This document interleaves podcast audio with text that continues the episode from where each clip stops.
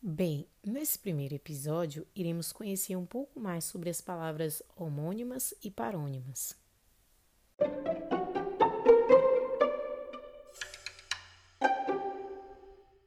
Como vocês sabem, a palavra homônima possui o radical grego homo, que significa igual. Então, palavras homônimas vão ser palavras que possuem algo em comum.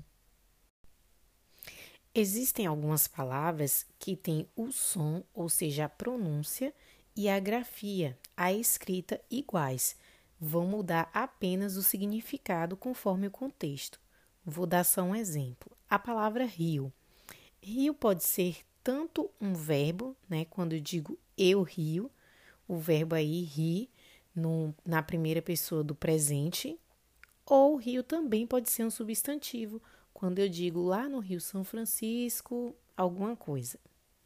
Então, essas palavras que possuem a escrita e o som iguais são chamadas de homônimas perfeitas.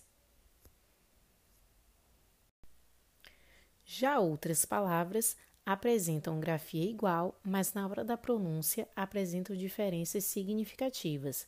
Por exemplo, a palavra jogo ela pode ser tanto um substantivo quanto o verbo é, jogar conjugado no, na primeira pessoa do presente também.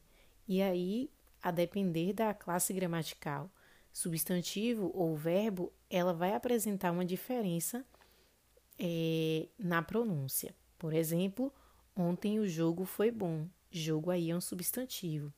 Agora, quando eu digo eu jogo futebol, Jogo aí é um verbo e é diferente. Percebam que a escrita é igual, mas a pronúncia e o significado são diferentes. Porém, o nosso maior problema são as homônimas homófonas, ou seja, aquelas que apresentam som igual, mas grafia diferente. Por exemplo, concerto. Concerto, há duas grafias para concerto. Quando eu digo, por exemplo, levei meu celular para o concerto, pode surgir a dúvida: esse concerto é com S ou com C, já que existem as duas palavras. Neste caso, se consertar o celular, né, no sentido de reparar, esse concerto é com S. Agora, se fosse algo relacionado à música, daí seria concerto com C. Por fim, temos as palavras parônimas. Foca no P, P de parecido. Então, são aquelas palavras que possuem escrita e sons parecidos e que às vezes podem, podem nos confundir. Vou dar um exemplo. O par de palavras ascender e ascender. Ascender com SC tem o significado de elevar, subir, enquanto ascender apenas com C tem um significado totalmente diferente, que é de é, atear fogo ou produzir fogo em algo.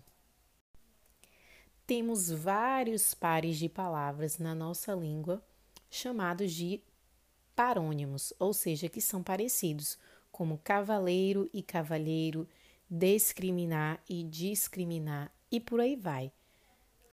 Quando você terminar de ouvir esse podcast, vai lá na internet, pesquisa outros pares de palavras parônimas e fique ligado para não errar mais.